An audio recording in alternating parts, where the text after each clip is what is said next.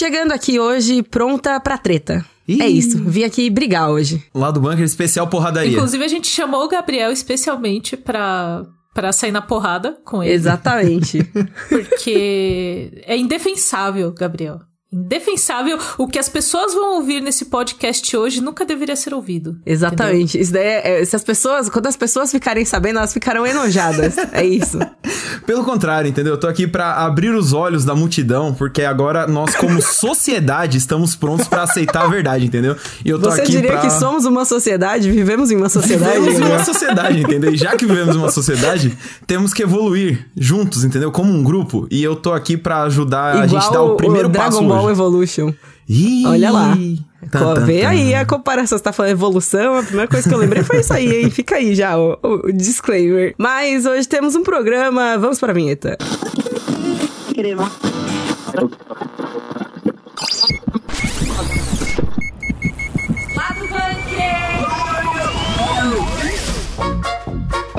Já chegou nos cinemas Thor, Amor e Trovão, um novo filme aí que tem muito amor, tem muito trovão, tem muita piadinha do Taika Waititi. A gente vai falar um pouquinho agora sobre esse lançamento. Yay! Yay! Enquanto o Thor tá chegando, The Boys tá indo embora. A gente tem aí o último episódio da eletrizante terceira temporada e a gente tá aqui pra... Eletrizante, eu gostei que você manteve no tema. Entendeu? assim. Meter aqui tá amor, trovão, elétrico. E aí a gente tá aqui pra debater se essa terceira temporada valeu a pena ou não. Ô, louco. Eu não Eita. sabia que era isso que a gente ia Não era debater. isso, não? Mas eu, eu gostei do debate. Mas pode não, ser, eu gostei ser, do não, debate. mantém, É um bom debate. Debate surpresa, pá! Debate pá. surpresa. Não, já que é briga, vamos debater então, entendeu? Vixe, Maria. Por falar em bom de briga, falar em briga me lembra bom de briga e bom de briga me lembra bom de guerra. Então vamos falar sobre o trailer novo de God of War. Não, mentira, gente. De God of War Ragnarok, que ganhou um trailer e a data de lançamento perto do meu aniversário. Ó lá, presentão. Perfeita, Pri, perfeito. E a gente vai falar também de uma nova série live action que tá chegando aí, uma série de Death Note. E Death Note é um Horroroso. tema complicado e a gente vai querer escrever os nomes uns dos outros no caderno hoje. É isso que vai acontecer. É isso. É hoje. A gente veio aqui pronto com os, os já os nossos respectivos caderninhos já em mãos pra isso. Acabamos, vocês estão entrando no meu Keikaku. Tudo, tudo orquestrado. Cê- cê- já era. Já era, vocês não têm chance. Essa edição do Lado Bunker falando sobre Thor, Amor e Trovão, novo filme do Marvel Studios que tá aí nos cinemas. Filme patrocinado pelo Guns N' Roses, inclusive, queria dizer. Fica aí Exatamente. só essa informação Sim. jogada no ar, assim. Sim, Axel pagou lá pra. Mentira, gente, é porque o Taika É, é, é muito foda. É. Mas eu tô muito espantada, gente, porque eu simplesmente amei Thor, Amor e Trovão e aparentemente ninguém gostou muito. E eu tô tipo. mentira! Caraca, eu Pelo- vi errado? Que Não, não, não, não, não, não. Pelo menos neste podcast aqui, eu diria que estamos 100% de aproveitamento, 100% toriz, toriza, torizados é feio, né, gente? 100% trovãozados aí. Fechadões com Thor. Tá? É isso, esse, esse podcast, essas três pessoas aqui. Inclusive, eu queria contar uma anedota incrível que eu fui assistir, fui na cabine junto com o Gabriel. Sim, olha no só. cinema, assistir Thor. Foi a primeira vez que a gente se viu, Sim, inclusive. em todos esses anos nessa indústria vital, o primeiro encontro presencial entre eu e Priscila aconteceu justamente no Thor, olha só. Um filme que uniu Tava essa fadado a redação. ser um bom filme. Mas é, então, peraí, vamos conversar. A Ká já puxou que teve uma galera que não gostou, a gente gostou, então vamos falar do filme. Comecem vocês. O que, que vocês gostaram de Thor, Amor e Trovão? Farofa. eu gostei. Não, ele, ele é um filme muito brega, do começo ao fim, e eu digo isso com o coração mais quentinho do universo, sabe? Ele é muito, assim, ele não se leva a sério em momento nenhum, o que eu acho incrível. Ele tem o lance. Ele é uma farofada do começo ao fim. E é, tipo, fantástico, assim. Eu já defendi a farofa muitas vezes aqui no, no lado do bunker. De fato. E essa não seria. Dessa vez não seria diferente, sabe? Eu gosto muito.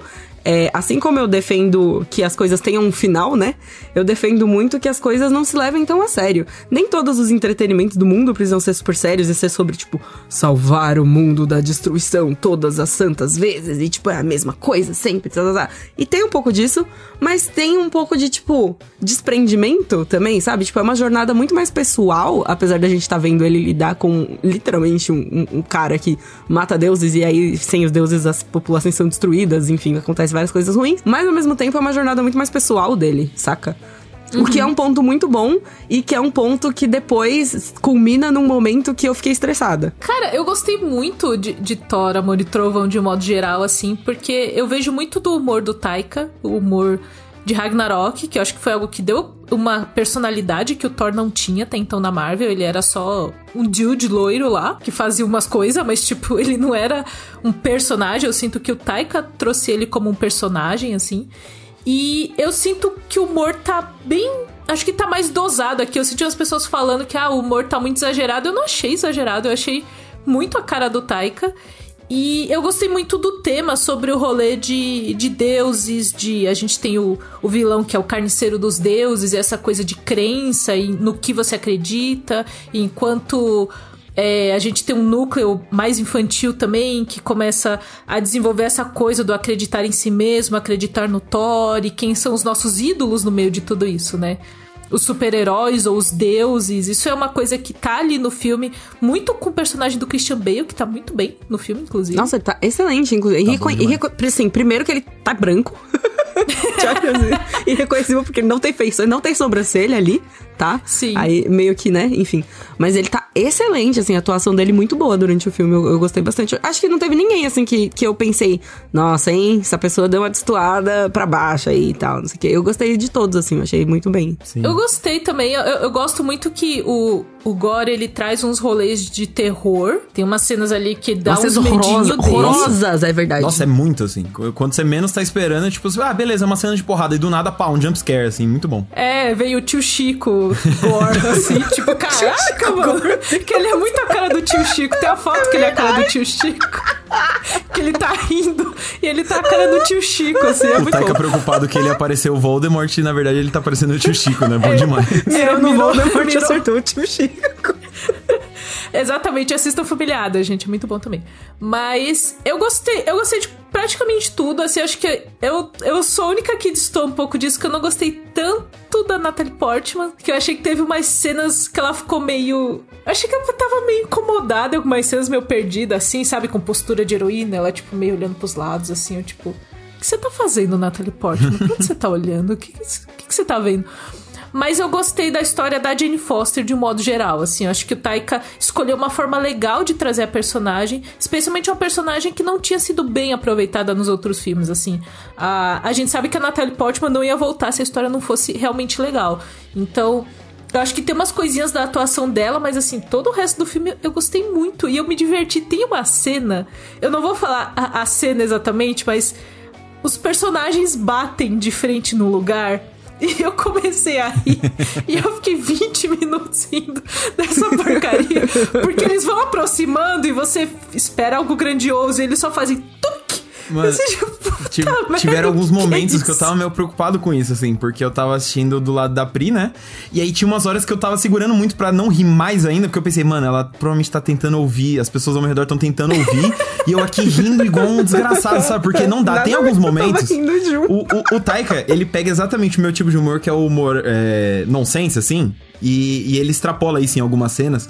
Que, e aí eu não tenho controle, assim, eu rio sem parar. E aí tiver, tiveram alguns momentos de verdade que eu pensei, tipo, falei, mano, as pessoas devem estar tá tentando. Porque assim, a piada já tinha passado, eu ainda tava rindo, sabe? Porque. E essa foi uma delas, assim, eu lembrei porque essa foi claramente uma delas. Porque depois que rola a piada, geralmente a história volta a andar, tem um negócio sério, às vezes um diálogo, e eu lá cascando o bico, sem controle nenhum, sabe? Foi muito bom.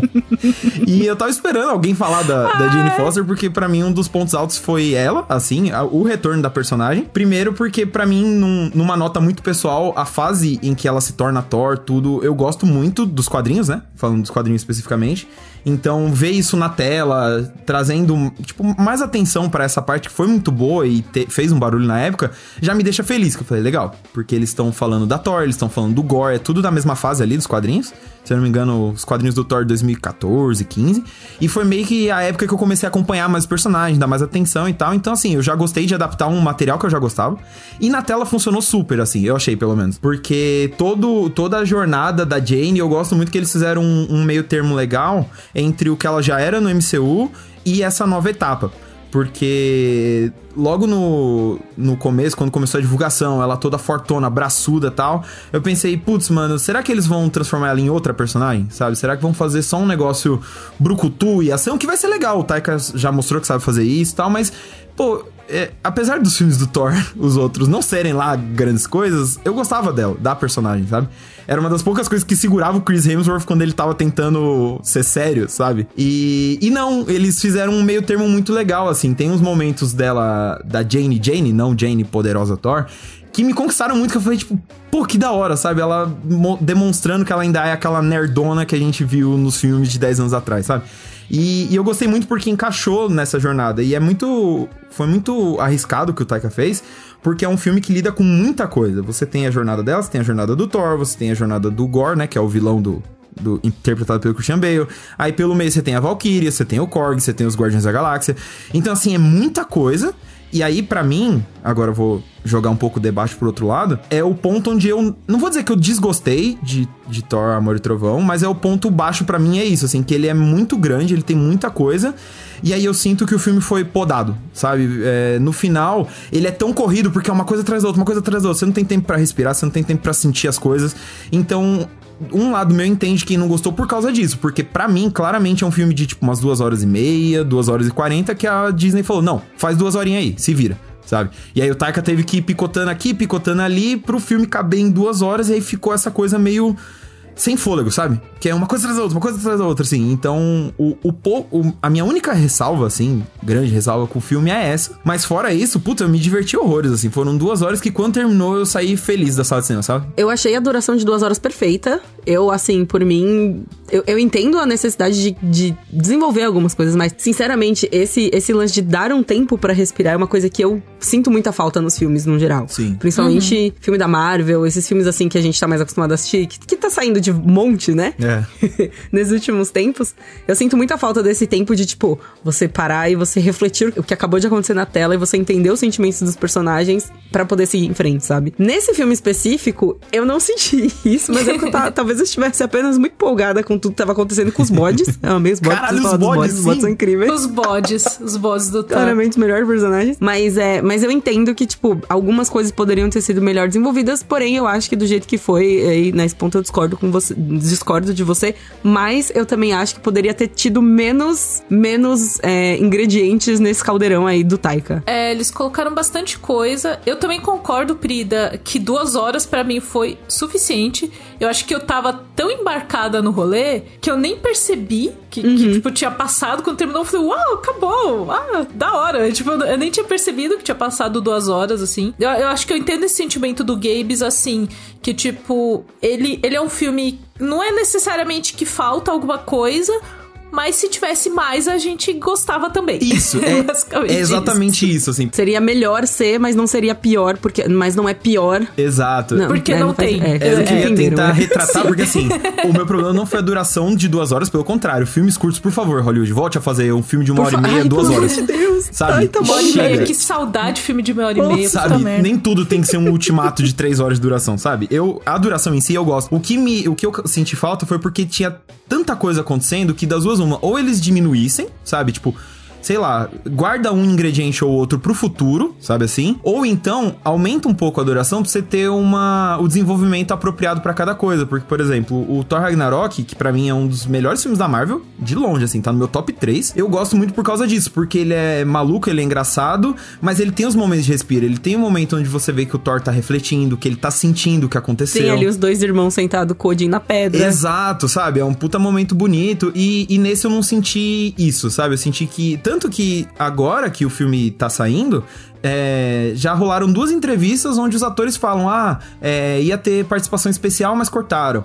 É, tinha mais mundos, mas não apareceu na versão final. Então, para mim, tudo isso que foi cortado acabou fazendo falta para dar um ritmo único, sabe? Pra para ser mais fluido o negócio. Mas assim, isso, como vocês estão falando, é para deixar um negócio que eu considero bom ainda melhor. Porque não, não tirou em nada, assim. Eu me diverti muito, saí do cinema realmente feliz. E a, a minha única ressalva é mais por isso, que é algo que poderia ser ainda melhor do que já foi. É, eu entendo também se a galera tiver ficado chateada com. É, porque o marketing, né? Não, não só o marketing, mas as expectativas do povo dos Guardiões, Ah, é, então. né? É, Entendeu? sim. Que, pô, podia ser um arco maior, podia ser um arco mais desenvolvido. Então, assim, pra encerrar esse bloco de Thor, Amor e Trovão, a gente quer o Waititi Cut. É isso, a Sim. gente quer o corte Pelo do amor de Taika Deus. Waititi. Nossa, Pelo amor Tem de Deus, o filme Tem um quatro Disney horas. Plus aí pra gente soltar em capítulo, soltar em Release capítulos. the Taika Cut.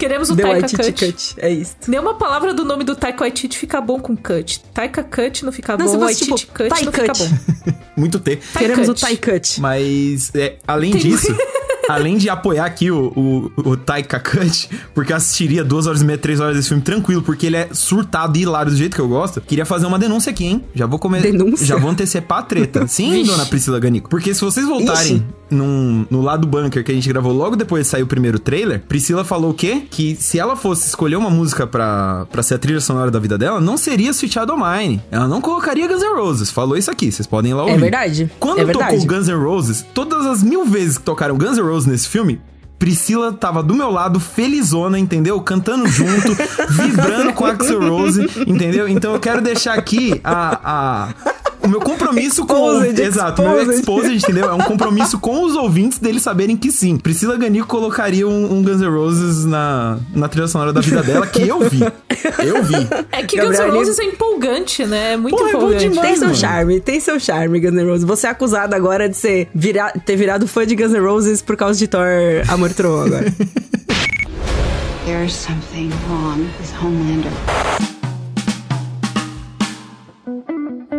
E ainda nesse universo, multiverso de super-heróis, além da chegada do novo Thor, a gente tem aí a despedida dos The Boys, né? Os rapazes que encerraram sua terceira temporada né, nesse último episódio que saiu agora há pouquinho. E aí, a gente gostou de The Boys, rapaziada? Ó, eu vou falar a real aqui pra vocês, do Eita. fundo do meu coração. Ih. Eu assisti meia temporada de The Boys. Porque eu já comentei também outras vezes no podcast, eu não sou muito boa com gore. E Boys, assim, Ah, sim. é um gore fest. Então, eu assisti a primeira metade da primeira temporada e eu cheguei à conclusão que. Eu, eu acho que eu assisti a temporada inteira, na real. Eu assisti a primeira temporada e eu cheguei à conclusão. Galera, muito interessante, isso aqui não é pra mim. não, não vou voltar. entendeu? Nossa, Pri, estou eu, eu só ia dizer que a estreia dessa terceira temporada tem uma cena muito gráfica. Absolutamente gráfico. E eu estava, eu estava almoçando um macarrão com molho de tomate. Meu quando Deus! essa cena aconteceu. e assim, e assim, eu tava eu do lado do meu noivo, a gente só se olhou e falou: "Vamos botar outra coisa pra gente terminar de comer, aí depois a gente volta". É, Porque rapaz. assim, fica, fica o disclaimer, acho que todo episódio de The Boys deveria ter uma informação de não assista comendo. É muito Não, bem é, importante. eu gosto muito disso, assim, o nível de The Boys. É porque sabedoria uma coisa- adquirida, né? Tipo- Então, uma coisa é você assistir um bagulho não inapropriado com seus pais, sabe? Com a sua família, porque aí já é chocante, é desconfortável, você fica. "Ugh". Agora, você assistir com o seu noivo e você ficar desconfortável é um outro nível, entendeu? Tipo, eu acho que é. Mas é porque era desconfortável nojinho. É uma. Não, exato. E- É uma ilustração perfeita do que é Boys, assim. É nojeira plena. É nojeira e ele ficou um pouco incomodado porque ele é homem e aí ele. A cena em si talvez cause incômodo nos homens. Entendo. E pessoas que têm pênis talvez se incomodem com a cena, porque dá uma agonia. E É. aí ele, ele, ele se contorceu um pouquinho, assim, ele deu uma cruzada na perna, assim. Eu nem sei, eu nem sei o que aconteceu, mas eu já estou incomodada. Traumatizando a distância. Traumatizando Mas, a distância, assim, episódio No geral, essa terceira temporada de The Boys, ela foi muito boa e eu fiquei muito feliz por isso, porque é muito comum as séries perderem o ritmo, especialmente quando demora, nesse caso de uma segunda para uma terceira temporada, às vezes o pessoal tá muito empolgado e quando a temporada vem, o pessoal perdeu a mão ali e tal. E eu sinto que os criadores de The Boys, o Eric Kripke, o showrunner, eu sinto que eles sabem a história que eles querem contar e isso faz muita diferença. Eles não estão trocando a roda do carro com o carro andando. Eu sinto que eles têm um plano, que eles sabem o que eles vão contar.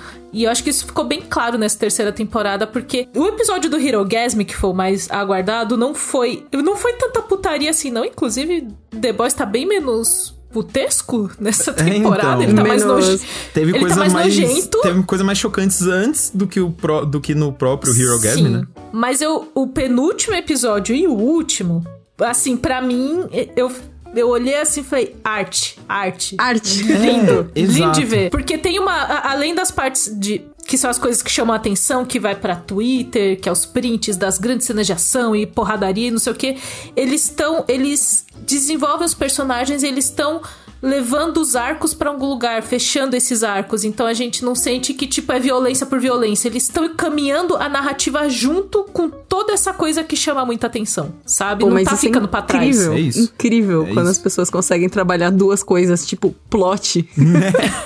A, a gente valoriza muito, porque gente tem valoriza sido muito. difícil, tem sido difícil, viu? Eu, eu assino embaixo com o que a Ká tá falando, porque pra mim a graça de The Boys é muito isso, assim. Porque é até engraçado que você vê que pessoas que não acompanham a série ou acompanham à distância têm uma certa preguiça, digamos assim, porque de longe The Boys parece um negócio muito quinta série, sabe? Porque tudo que viraliza nas redes sociais, que sai nas notícias, por exemplo, é o Hero Gasm, que é uma Os super quadrinhos suruba. também são muito assim, né? É. Os quadrinhos são muito Não, um é moleque que de tá. 14 anos fazendo um quadrinho. Os, os quadrinhos, eles são meio que só isso, assim. É zoeira, é sacanagem, é sangue, é, sabe, choque num ponto que, que nem eu já comentei aqui. Isso é, é igual todos os é, desenhos feitos pra adulto, né? É, tipo, é sabe? isso. Uau, palavrão, violência, yay, sabe? E aí. Tem momentos do quadrinho, eu já comentei aqui no lado do bunker até, que eles esquecem a história que eles estão contando. Que fica só zoeira, zoeira, zoeira, zoeira, e fica, tá, mano, mas pra onde você tá indo, sabe? Enquanto que o que me cativa na série é que tem tudo isso, mas eles têm recheio, sabe? É, você vê, esse, o, pra mim, o maior exemplo é o Hero Gasm. Os caras estão hypando o Hero Gasm, eu procurei no, no site, desde o dia em que a série saiu, literalmente, assim. Tem uma nota escrita Nossa. por Priscila Ganico no site do Jovem Nerd. Olha só, gente, vários exposed Você meu vê? hoje. Dois dias depois que a série. Priscila escreve. Exato. Saibam disso. Dois dias depois que a série estreou, o Kripke já tava falando: Ah, quero fazer o Hero Gasm. Se a gente for renovado pra terceira temporada, vai ter o Hero Gasm, hein, galera? Então, rolou um marketing. Então, desde lá eles estão falando Hero Gasm, Suruba, Hero Gasm, Suruba. E aí, quando você chega no Hero Gasm, a suruba é de menos. Literalmente, assim, é um negócio que tá passando no fundo, é um negócio que tem na TV, é um. Sabe? Mas assim, a graça do episódio é todo o desenvolvimento emocional que tem ali. Eles pegam todos os arcos que estão acontecendo e, se eles não concluem, eles levam pro próximo nível. Sabe? É um negócio chocante, Quem assim. diria? É, o, é o, a, a demonstração do amor no século da putaria, né? Uma coisa assim que falam. Exatamente. E é muito que bom porque, ironia assim. ser o romântico no século da putaria. É Eric Exatamente. Esse é o Eric, esse é o Eric Kripke, exatamente. E aí, assim, isso é o episódio 6 da temporada. E aí, você, pô, se eles já fizeram tudo isso no 6, o que, que vai ter no 7 e no 8? E aí acontece que o, o que a K falou, que os pen- o penúltimo e o último episódio são tão bons quanto, se não forem até melhores, sabe? Então eu gosto muito de The Boys por isso. E é, uma, e é intencional. O próprio Eric Kripke fala que, por exemplo, The Boys, ele usa uma metáfora que pra ele The Boys é uma caixinha de cereal em que a parte colorida, doce que vai fazer a criança querer comprar é a parte chocante, é a violência, é o que viraliza. Mas ali dentro da caixa também tem muita fibra, que é a história que eles estão contando, são as críticas sociais que eles fazem, os temas que eles abordam, sabe? Pô, Meu Deus, que comparação. não, não é. E, e faz todo sentido, porque, por exemplo, um dos temas dessa temporada é. O que, que te separa, o que, que separa uma pessoa boa de um monstro? E aí você tem personagens no núcleo principal numa vibe tipo, ah, os fins justificam os meios, e aí eles acabam se tornando pessoas ruins, como aquelas que eles querem derrotar, assim como você vê pessoas ruins tentando se redimir, tentando deixar de ser ruins, sabe? E é um negócio muito rico que um complementa o outro e no meio disso você tem lá uma super suruba, sabe? Então, pra mim, essa terceira temporada de The Boys irretocável, assim. Tem um momento ou outro ali que tem uma barriguinha, um negócio, mas no geral, pra mim, é, Sim. é show de bola Ah, mesmo. mas, é, assim. mas é que não daria pra ser, tipo, totalmente perfeito, assim. Mas eu gosto. Eu gosto que The Boys, ela tem. Ela é uma série que ela tem uma maturidade pra falar sobre esses temas. E aí não é maturidade no sentido de, ah, mostra coisas que é mais de 18 anos. Não, não é isso, mas. Tipo, não é só isso, né? Não é só isso, é porque eles conversam mesmo do tipo. a- até umas coisas que a gente, como. Como fã, como quem cons- consome cultura pop em 2022, a gente se pega pensando dos, dos nossos ídolos, de coisa de heróis, que a gente gosta tanto. E, e The Boys traz muita discussão de que, tipo, cara, isso tudo é meio cinzento. E a Uhum. gente. Eu, eu me pego muito pensando em The Boys assim, se tivessem supers no mundo real, não ia ser Marvel DC. Não ia ser essa coisa bonita, entendeu? Ia ser exatamente o que The Boys mostra. Ia ser uma corporação, uma empresa que tá por trás, com uma marca. E vamos mostrar o, o A-Train fazendo a sua viagem às raízes na África. E, tipo, ia ter todas essas coisas, essas, essas essas contradições que fazem parte da vida. E The Boys é maduro para falar disso. E ele fala de um jeito que é sério na série, mas você sabe que é meio irônico. Total. E aí você Sim. olha e fala, mano, filhos da mãe. Porque é, é você ter um olhar muito crítico da sociedade e colocar isso de um jeito num mundo de super-herói, assim. Então eu acho que eu- eu termino todo episódio de The Boys pensando muito sobre várias coisas que não é poderzinho. Que não tem nada a ver, né, com The Boys. E eu tipo, gosto- que tem a ver com The Boys, mas de uma, num- num- numa camada, assim, mais embaixo, né? E, é- e é legal Sim, de comparar, exatamente. porque The Boys, por exemplo, quando você vai comparar The Boys com outras séries, por exemplo, séries da Marvel, digamos, é água e vinho, e não só porque ah, as séries da Marvel são censura livre, The Boys é pra maiores. Um tem palavrão e o outro tem morgia explícita. Não é só isso, mas no sentido televisão mesmo, sabe? Estrutura, roteiro. Você vê o que a gente tava exaltando agora. Pô, Hero Gasm é um sexto episódio onde eles concluem arcos, fazem coisas. Enquanto você vai assistir as coisas da Marvel, eles enrolam o máximo possível pra deixar pro último episódio. Aí o último episódio é aquela correria que não termina nada direito. Então, tudo acontece, né? Pa- Sabe, num nível que, por exemplo, no Cavaleiro da Lua, tipo, eles foram revelar o codinome de uma personagem que apareceu no último episódio nas redes sociais. Porque não deu tempo de falar disso no episódio, sabe? Que coisa horrível. Enquanto que em The Boys Foi não. caótico, né? Em The Boys você tem todo um desenvolvimento. Você tem o começo, meio e fim, como, pra onde que aquilo vai levar e tal. E então, assim, Pra mim, nada de braçada nesse mundo de super-heróis, assim. Talvez com exceção de Pacificador, que também faz isso muito bem. Mas é outro caso também, é outra, outro rolê. Mas fora isso, acho que Eu The vou, fa- é... eu vou só. Eu vou muito acima. apenas jogar aqui três nomes de animes que eu acho que tratam também numa visão, assim, bem legal de mundo de super-herói. Hum. One Punch Man, Bom demais. disponível. Bom, bom muito demais. bom, muito bom. Indo mais pra esse lado comédia. É, My Hero Academia, indo pro lado sonhos e esperanças e, tipo, responsabilidades e amadurecimento de personagem. Também é muito bom, tem uns arcos maravilhosos de personagem. E Tiger and Bunny. Tiger and Bunny é bem assim, ele é mais. Ele não. Ele é protagonizado por adultos, que é justamente isso. São, adu são super-heróis adultos que trabalham para uma corporação e basicamente para agências de heróis, basicamente. hora. Então ele tem bem essa pegada. E o ritmo dele, assim, é bem. É, é- ele é bem diferente.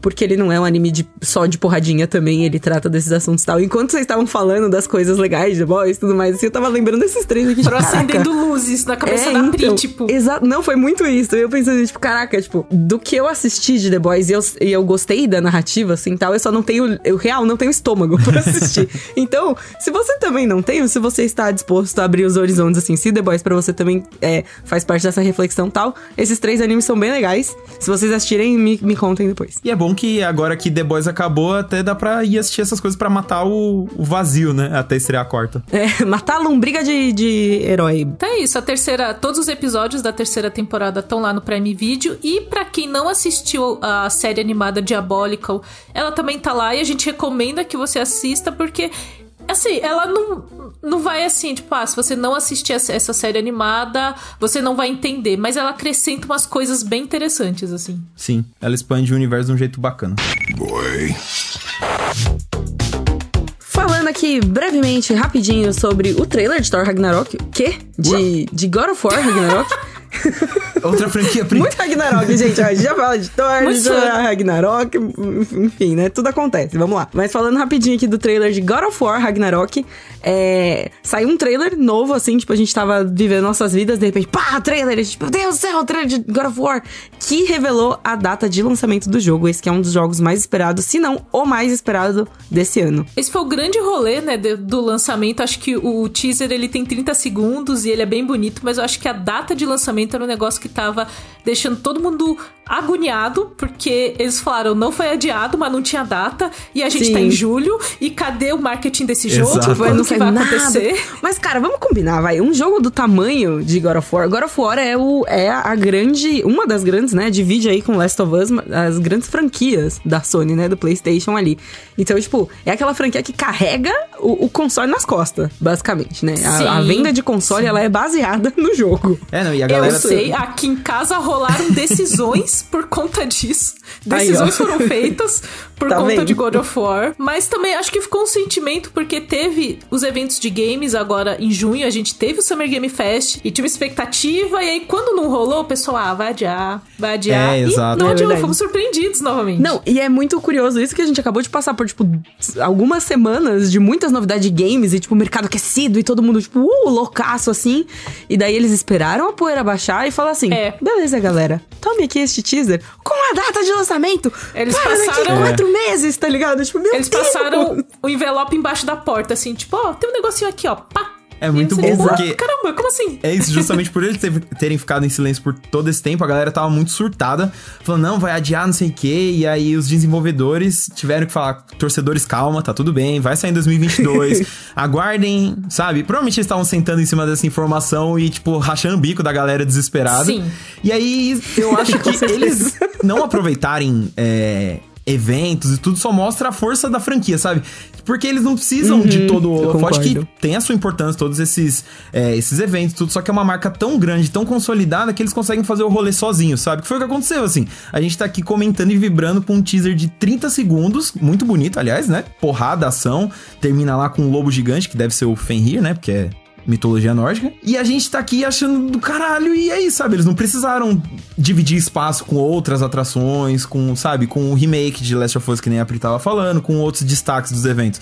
Não, é tipo, ó, a gente faz nosso evento, sabe? É isso aqui, e a gente vai lançar tal dia, sabe? E é isso, e, e, e é, é e é assim, sabe? Tipo, é- essa é a grande força do Ragnarok aí. Enfim, a notícia era essa mesmo, gente, é super curtinha. O jogo vai sair no dia 9 de novembro deste ano, 2022, Tan, tan, tan, tan. que é um dia antes do meu aniversário. Olha aí. Tá? Olha só. O, o meu Presente aniversário, gente. Só fazendo um, um parênteses aqui. O meu aniversário, ele é sempre um, um período que sai muito jogo. Sempre sai, tipo, na mesma época, assim. Pokémon tá pra sair, acho que na, uma semana depois, mas é também no- na primeira quinzena de novembro, ou ali no, na meiuca de novembro.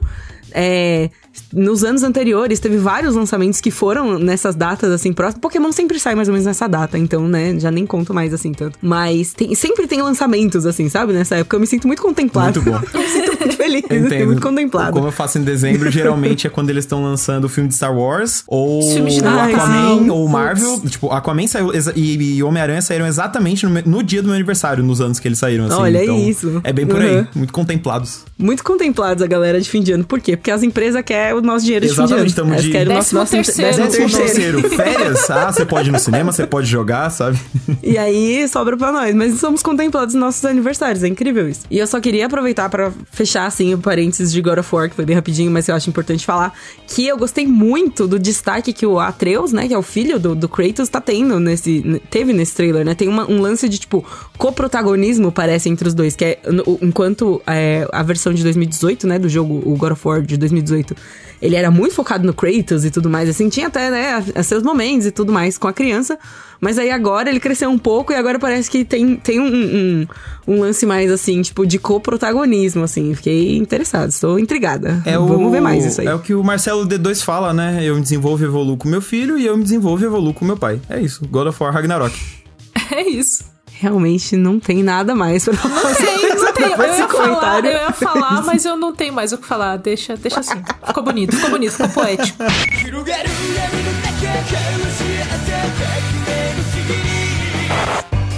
Chegou o momento, gente, da treta. Esse podcast Vamos foi lá. patrocinado por essa treta. Rinha de redator vai acontecer Tinha agora. de redator. Mas vamos puxar a no- vamos puxar a notícia primeiro porque ela vai, ela pode se perder no meio do caos e Sim, não é pra sim, se perder. Mas a gente teve a notícia essa semana que os criadores de Stranger Things farão uma série live action de Death Note em parceria com a Netflix, que Gente, eles é uma lançaram sequência de informações assim. sequência. Stranger Ai. Things, Death Note, então acompanhando. É, Live action também não, não, é exato. É tipo, criadores de Stranger Things, live action, Death Note. Death Note, série, que não é filme, então já é uma coisa que a gente olha assim e fala, pô, vai ter mais tempo de tela e tal. E vai ser Netflix, porque os criadores de Stranger Things lançaram uma produtora e esses projetos estão junto com Netflix, mas não é sequência do filme de 2017. Eles falaram que é algo novo, algo diferente. Enquanto isso, eles dizem que a sequência do filme de 2017 ainda tá sendo feita. E aí eu falei, mas, o- mas como que faz isso aí? Porque vai ter, aí não vai ter, vai ter outro que não tem a ver. E eu tô só a Nazaré fazendo conta aqui na minha cabeça, é isso. Meu, cinco anos, sabe? Pra ter uma sequência. Aque, aquele. Ah. Quanto à notícia, antes da gente começar a treta, eu só queria pontuar que eu acho, sinceramente, que o Death Note 2 aí vai cair. Eu acho que eles vão fazer essa troca, sabe? De tipo, não, vamos ser. Porque o, o primeiro Death Note, Graças sabe, não Deus. caiu no, no gozo da galera. E aí eles vão estar com uma outra produção, que é uma série, dos caras que criaram um dos maiores hits, se não o maior hit da plataforma, que é Stranger Things. Então, assim, acho que não tem por que botar um produto pra concorrer com o outro. A não ser que eles vão fazer, tipo, um multiverso e aí tem 30 versões de Death Note pro público aí Ah, já era. não, Mas eu chega duvido. de multiverso. Eu duvido. Chega, Né? chega de multiverso. Já tem muito É multiverso palavra- na cultura É a pop. palavra que, que, que está nos nossos pesadelos. É, é a palavra que, que, que invoca coisas ruins. Multiverso, tipo, não, deixa. Chega. Agora, fora da notícia, eu lamento muito que a Netflix esteja fazendo isso, e eu não tô sendo irônico não, eu tô falando sério. Eu lamento muito porque ao invés de fazer uma série live action que vai copiar o anime frame a frame, porque eu acho um desperdício, você vai fazer isso, você assiste o anime, você não precisa fazer um live action, entendeu? Eles Concordo. deviam bombar, entendeu? Mo- lançar de novo, mostrar pro público, ó, dá uma chance nova pro Death Note de 2017, o filme, porque ele é bom. Ponto. Era o que eu queria trazer aqui pra esse Não é, programa. não.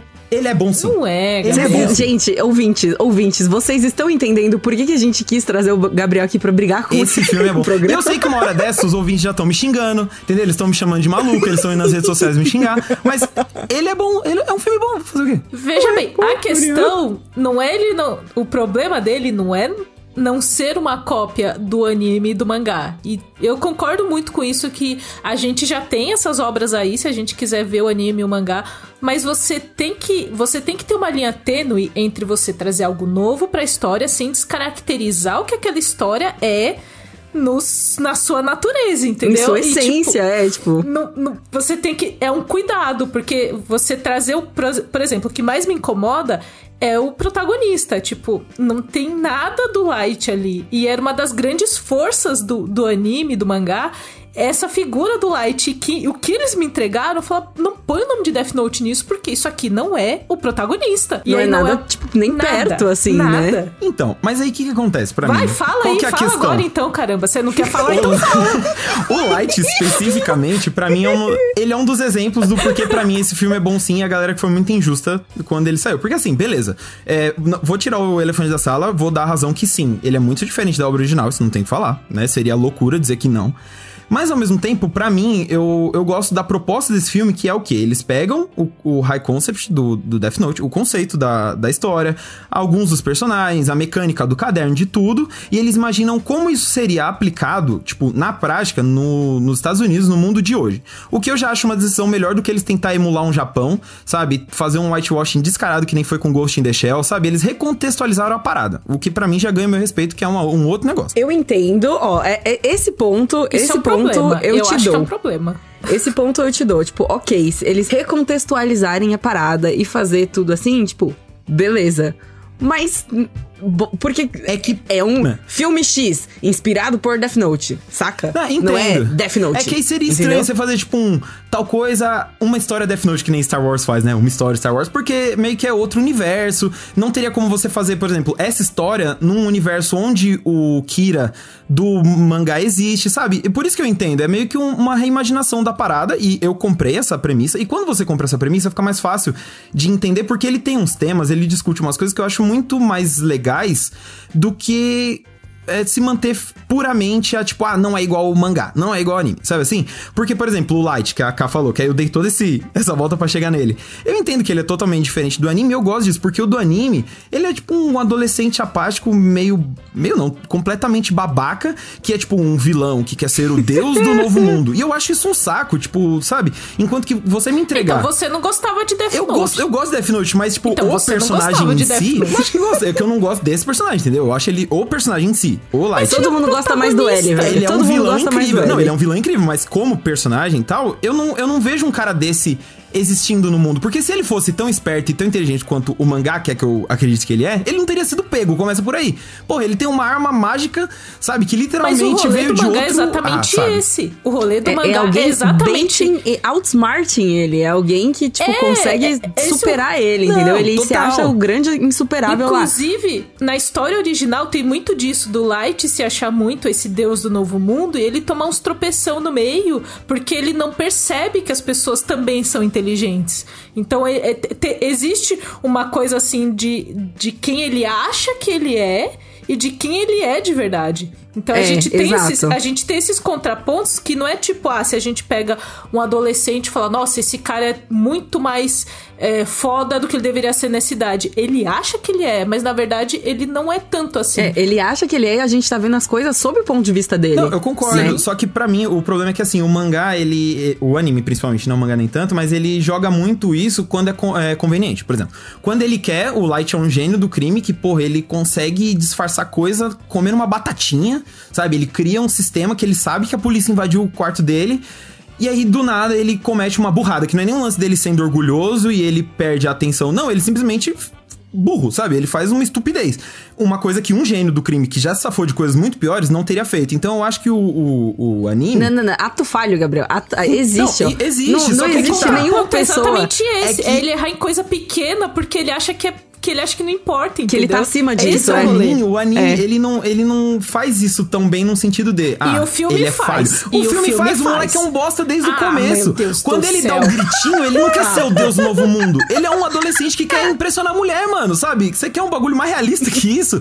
E aí ele faz. É ele, raso, é muito raso Porque isso. pra, não, Tipo, porque não pra mim, isso no Death Note, o adolescente que acha que ele é mais. Não adolescente, qualquer pessoa, tá? Tem muito adulto que se comporta exatamente igual aquele light ali. Ah, não, com, Mas certeza, com certeza. Inclusive, inclusive, ac- acredito que parte das pessoas que gostam de Death Note porque se identificaram com o pensamento do Então, e aí, pra mim, é, eu gosto mais da representação do Light em si, do filme, por causa disso. Porque, assim, fica mais fácil de eu acreditar que esse cara é um idiota. Que ele, que ele se acha muito esperto, mas ele não é, sabe? Porque o filme tá ali desde o começo mostrando isso. E aí ele tem os altos, ele Mas tem os baixos. é o problema, ele mostra sabe? do começo, ele não desconstrói isso aos poucos. Eu gosto É, do, não, do não, anime, não tem um choque. Não porque tem isso um. vai aos poucos, entendeu? E aí o filme ele me joga tudo meio na cara, que é o que Hollywood faz. Às vezes ele pega essas obras é, japonesas ou de outros lugares e eles querem fazer os remakes e querem fazer esse remake americanizado e tal, e eles tiram muitas nuances da história e muitas coisas que são às vezes que são colocadas nas entrelinhas, eles mostram na cara, tipo, Ah, tá, o Light eu sei que ele é um babaca,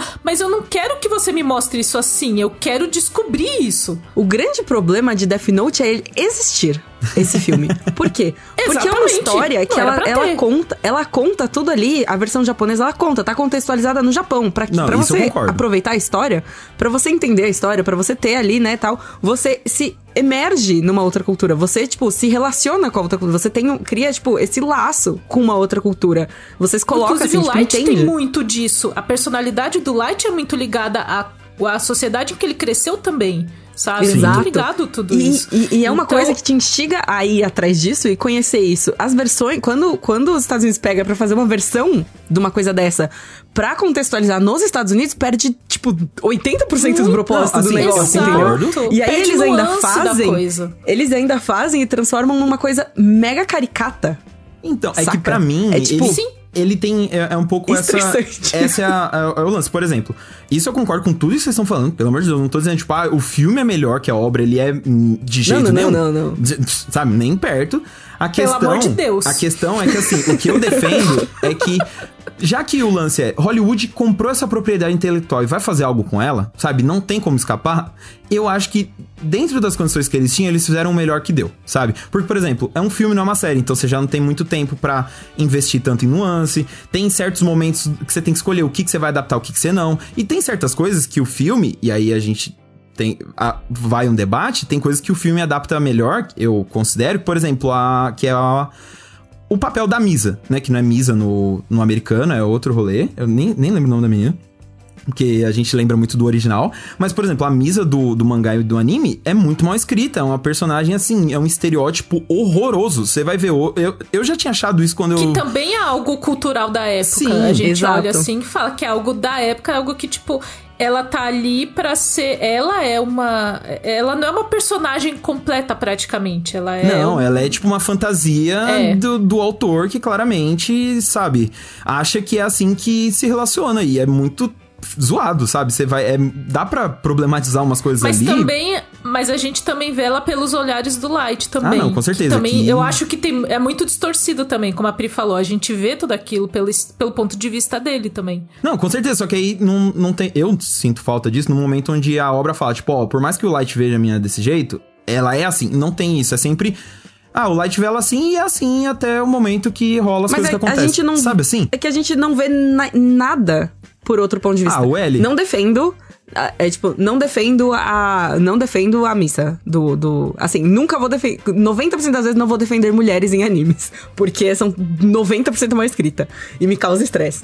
E é- a missa é um grandíssimo exemplo de, pessoa, de personagem que me causa estresse. Mas, ao mesmo tempo, tipo, é muito melhor o autor não tentar botar, entendeu? Não tentar, tipo, ver as coisas pelo lado dela, porque eu não sei se seria É, não, seria ainda pior, sim. Mas aí eu gosto do filme, por Exato, exemplo. provavelmente seria pior, Eles viu? fazem isso. Aí o, o L do, do filme, eu gosto que ele meio que. Ele, se- ele demonstra emoções, sabe? Ele se frustra, ele fica com raiva, ele contempla a ideia de se vingar. São coisas que, assim, não estão na obra original, que eu já conheço, que eu já gosto, que já complementou, que uma outra versão, sabe? meio Você que não um lance- gosta de Death Note. Você não gosta de gosto. Death Note. Você acabou de falar que todas as coisas que Death Note tem, você não, gosta. não é que eu não você não gosto. gosta Ah. das nuances. Camila, você não gosta que o vamos voltar pra personagem The Boys. vai mostrar... Você gosta do Homelander? Não. Ele é um ótimo vilão por isso. E pra mim o Light é meio isso. Eu não gosto do personagem em si, mas ele é um ótimo vilão. É que pra mim, é, tem outras formas de trabalhar com ele e o filme fez isso de uma forma que eu gostei também. Não é tipo, o do filme é, É, muito melhor. escolheu- Eu gostei também. É que pra mim a questão, por exemplo, vocês citaram Dragon Ball lá no o Dragon Ball Evolution, lá no começo do programa. Pra mim é meio isso. Você pega Dragon Ball Evolution, você pega Ghost in the Shell, é um bagulho vazio de tipo, ah, tem poderzinho, os fãs vão gostar, põe o poderzinho aí. Aí não tem nada a ver. Aí tipo, ah, tem o personagem lá, bota o personagem aí, os fãs vão gostar, sabe? E e é vazio, não tem Mas nada. pra mim, é- Death Note foi pela isso. Foi exatamente isso então, que eu não acho. Eu acho que o Death Note, se, se tirar esse viés de não é igual a obra original, não é quadro a quadro, pra mim, tem um filme legal ali, sabe? Que, que vale a pena ser visto. E aí, a minha defesa, Ai. que foi o que causou esse Que debate. vale a pena ser visto, eu Nossa, acho de que verdade, é. de É, verdade. é o- é- assim, ó, até você falar essa frase, eu tava começando a comprar sua ideia, Gabriel. Não, mas aí você verdade. falou que vale a pena ser vista, eu já tô Assistam, tipo. assistam, façam esse ex- exercício. Eu imagino que vocês e provavelmente todo mundo que tá, tá ouvindo aqui não voltou a esse Death Note desde que assistiu, desde que é, rolou todo aquele rage, toda aquela coisa de é diferente, tem o gritinho, não sei o que, mas assim, faz esse exercício, senta e assiste. É uma horinha e meia, que nem a gente tá falando, é um filme curto, e ele é divertido, ele tem umas passagens de terror que são muito bem filmadas, sabe? Tipo, tira um pouco o lance, tipo, não é aquele embate entre duas mentes e dá pra se divertir, de verdade. Eu vou fazer. é, é, eu tenho muitas coisas pra falar pra você, Gabriel. Muitas, Muitas coisas impróprias, então. seriamente pra falar com você, porque, pelo amor de Deus. Mas o que eu sinto da sua análise é porque você tem um rolê de tipo. Você queria uma história. Você. Na verdade, não é que você queria, mas você comprou a ideia de uma história mais realista de Death Note. Realista, entre aspas. Sim, sim. Que seria, tipo, o filme adaptando o que seria um adolescente encontrar um caderno da Isso. morte do meio do nada. Eu não quero esse realismo em Death Note. Eu Entendo. gosto quando eu embarco no anime e ele me traz algo totalmente diferente da minha realidade. Eu embarco naquilo e eu tô naquele mundinho, entendeu? Eu Entendo. gosto dessa, dessa imersão que a Pri falou. Eu prefiro essa imersão porque eu acho que essa história ela funciona dentro dessa imersão. No momento que você coloca ela no, no mundo real, pra mim não é Death Note, entendeu? Porque ela é dentro dessa imersão. Mas Né, nessa eu tô com, com a Cakes, assim, já, eu concordo já com o que ela que falou. você soltou a frase de que vale a pena ver, eu convoco os ouvintes do lado bunker a responderem nas redes sociais de Gabriel Ávila. Camila. Assistam! Marcando e a mandem gente. mensagem pra ele do que, que vocês acharam. Não, mas Vamos assim- ver, então. Chamo a democracia, Concordo. a democracia do lado bunker pra gente ver então o que, que as pessoas acham. Porque você me disse que vale a pena ver, e eu acho que não vale porque Death Note, ele é dentro da imersão. O Death Note no mundo real não é Death Note, é outra coisa. Mas não é Death Note, entendeu? Ainda que o conceito do caderno exista e tudo, eu não acho que dá para chamar de Death Note essa história no que seria em 2020, sabe? Não, não é, não, não funciona, Ó, entendeu? eu, eu Eu- compro é, o eu tô desafio a da K, entendeu? E eu faço isso pra vocês, inclusive, viu? Camila, Priscila, por favor, assistam e depois vocês me falam. sim. Mas assim, o lance é assistir de coração aberto. Não é tipo assistir com um caderninho pra anotar tudo que eu odiei em Death Note. Não, tipo, assiste e vê. O Note, assim, assistir com o Death É, Note exato. aberto do lado. porque assim, de Escreveu seu verdade. nome no Death Note, Gabriel. Vocês vão, vão achar um filme muito. Mano, até porque. Ah. William Defoe de, de Hulk, entendeu? É, é o que eu tenho pra falar. Isso, isso é ok, isso é ok. É daí pra, Essa é daí da- pra de cima, toda, entendeu? de toda... É daí pra melhor, entendeu? Isso aí é Não, daí pra não, bolo. calma. é daí pra você tá emocionado, Gabriel. Calma, segura Que daí emoção. pra cima, pelo amor de Deus. Pelo amor de Deus. Enfim, gente, vamos encerrar o programa aqui. Porque, olha, Chega, já- chega, eu cansei. se Eu tô aqui, cansada. Eu perdi juventude nessa, nessa discussão com o Gabriel aqui. Eu tô mais puta. velha. Aceite. Gabriel Aceite Light esperançoso Turner, Camila. tra- O, Vai o Gabriel ferrar, tá Gabriel. praticamente fazendo um trabalho de profetização ali, de pregação a palavra de Death Note. Você teria um minutinho pra ouvir a Isso. palavra de Death Note Deu. da Netflix. Deu por hoje. Ai, pelo amor de Deus, velho. Chega, chega. Acabou. Esse programa Acabou. se acabou em si mesmo. É isso. Se eu não voltar mais pra esse programa, galera, foi um prazer. Que bom que você sabe que existe a, que existe a possibilidade, Gabriel. É isso. É isso. Um abraço. Obrigada, gente. Beijos. Até mais.